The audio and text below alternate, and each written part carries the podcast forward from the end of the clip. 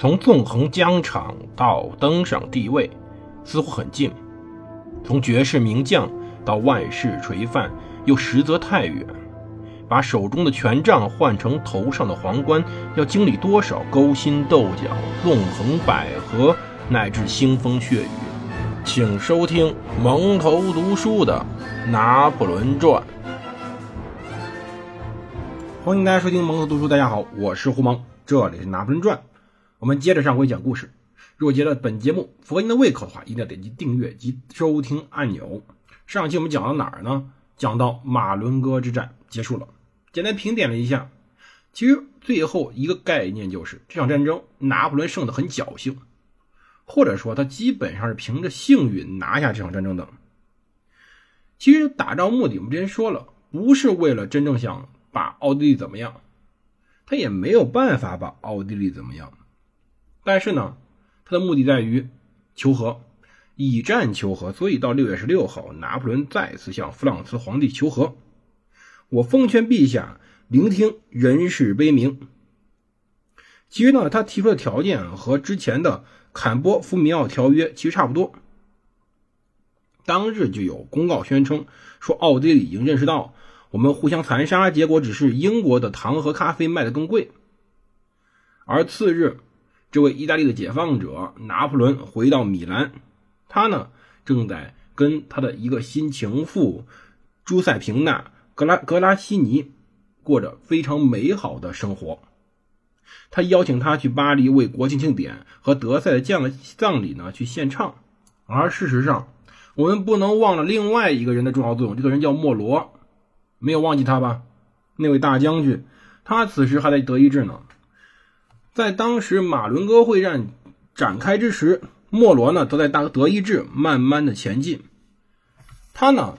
在对科尔发动了一次佯攻之后，他的部队在四月二十八号到五月之一号之间，从布莱扎赫到沙夫豪森之间渡过莱茵河，这点我们之前讲过。然后呢，他继续去穿越了黑林山，向统帅法军右翼的勒古卜将军方向前进，这花了非常多的时间。而此时，拿破仑正在意大利辗转机动。而且分散的兵力呢。此时麻烦在于不能集中作战，只有莫罗带着中路部队能够支援着勒古布。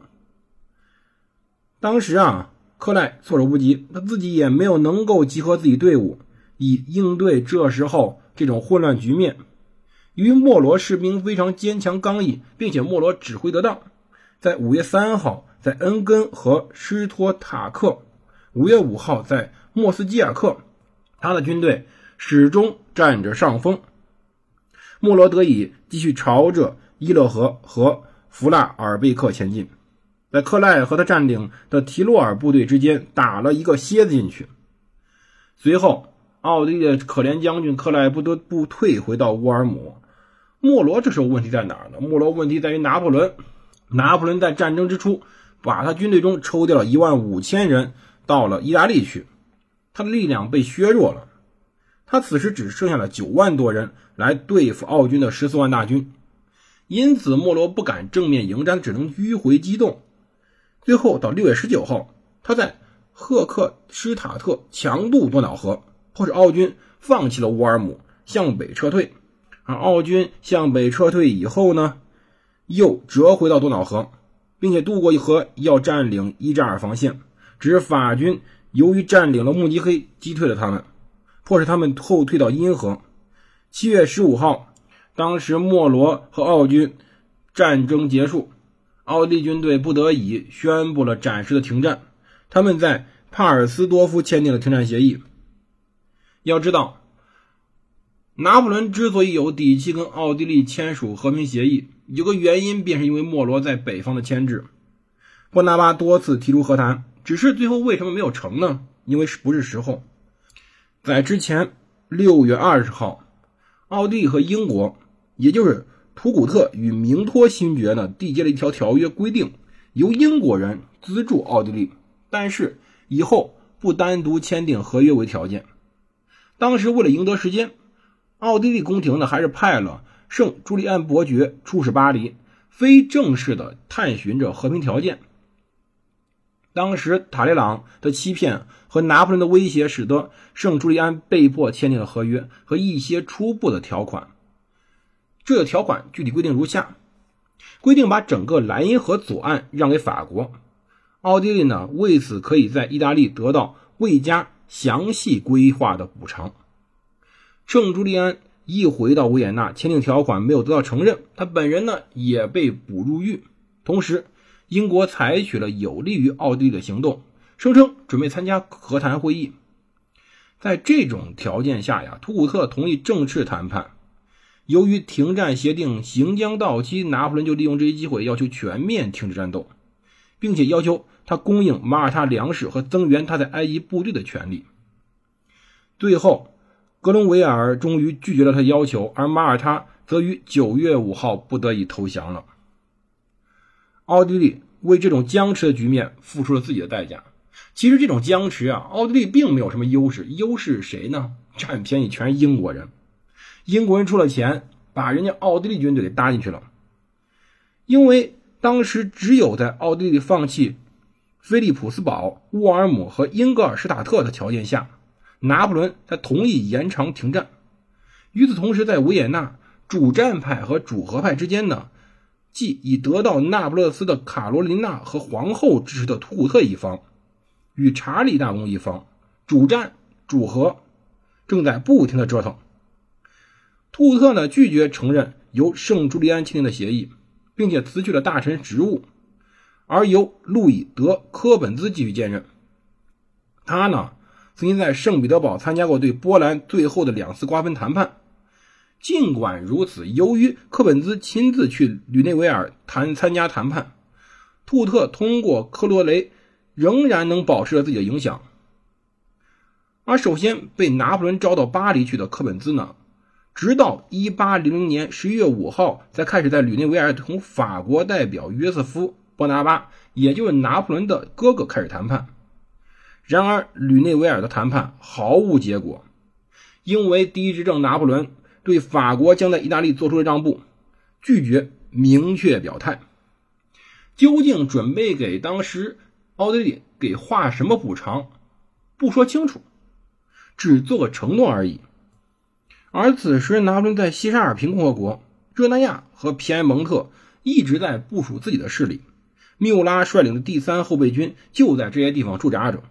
更有甚者，是杜邦借口英国人在利沃内。而不惜破坏停战协定，最终竟然攻陷了当时的托斯卡纳，因而到停战协定满期时，冬季战役便开始了。当时呀，法国的意大利兵力有十万人，但其中只有五万七千人是由布吕纳将军统帅。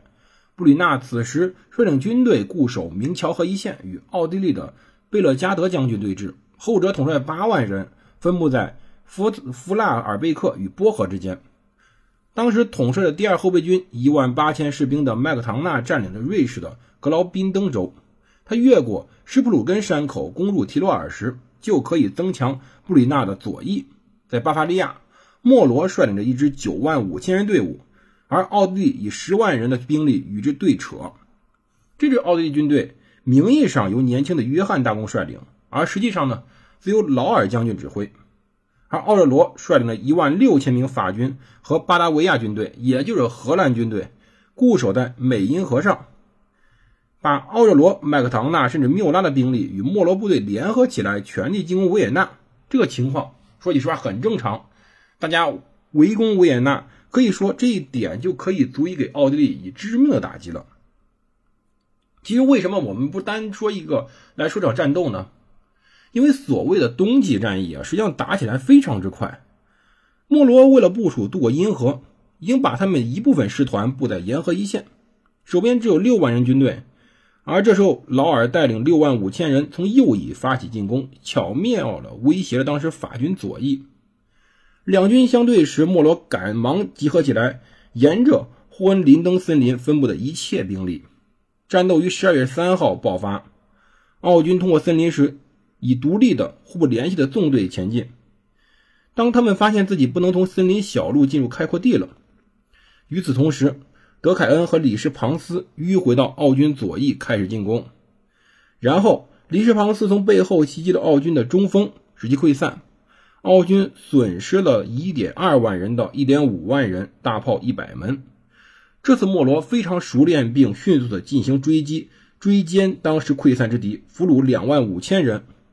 奥地利此时为了保住维也纳，于12月25号在西泰尔签署了停战协定，并同意单独缔结合约。也就是说，在首都被攻陷的威胁之下，奥地利终于服软了，终于不再想着要跟英国人继续纠缠。而与此同时，麦克唐纳经过一场出色的山地战斗之后，到达了阿迪杰河上游，而布吕纳最后也发动攻势。然而，布吕纳率领其实这时候不太好，他的统帅，因为军队强度、明敲和是配合不不好，正是由于敌军的指挥同样拙劣，才使杜邦在十二月五号在波佐罗免出了一场灾难。由于法军渡过了阿迪杰河和布兰布兰塔河。一八零一年一月十五号，在特雷维佐签订的停战协定，使得奥地利撤回到了塔利亚曼托河的后方。因此，结束了这场战争的实际上莫罗，并非是拿破仑。因此，拿破仑呢也永远不怎么宽恕他。至于缪拉呢，他入侵了托斯卡纳和卢卡，并把奥军逐出了卢卡，还迫使那不勒斯人在弗利尼奥签订了停战协定。在吕内维尔。科本兹竭力抗拒着波拿巴的各种要求，随着消息越来越坏，他才一步一步屈服了，同意以神圣罗马帝国的名义谈判，并放弃曼图亚之后，他企图保住托斯卡纳，但英国在这件事上已经无能为力，而保罗一世已明确拒绝了英国的关系，俄国开始向法国靠拢了。一八零一年二月九号，合约。终于完全像第一执政命令那样签署了。拿破仑的命令得以执行，他的意图达到了。神圣罗马帝国完全无条件的割让了整个莱茵河左岸，只是把教会的土地分别给剥夺了当时领地的各诸侯作为补偿。摩德纳公爵得到了布莱斯高，托斯卡纳公爵在德意志得到补偿。法国人控制了意大利北部和中部。西沙尔平共和国扩展到阿迪杰河，合并了维罗纳和波利奇内。从当时皮埃蒙特夺来的诺瓦拉已经给了西沙尔平共和国，以便把它打开通往西朗普通道的路。最后，从罗马教皇夺来的属地也并入了当时的西沙尔平共和国。合约没到，没有提到萨丁国王和那不勒斯国王，也没有提到那当时的罗马教皇，这样就可以听任拿破仑处理他们了。当然。当时合约诚然保证了意大利当时北部的安定，但是这种安定与独立，比如说当时热那亚、荷兰、瑞士的独立，仅靠一纸合约又有什么用呢？要知道，有时候合约在强大的武力面前，还不如一张手指管用。究竟以后怎么发展？拿破仑又在干什么？我们。下期再讲。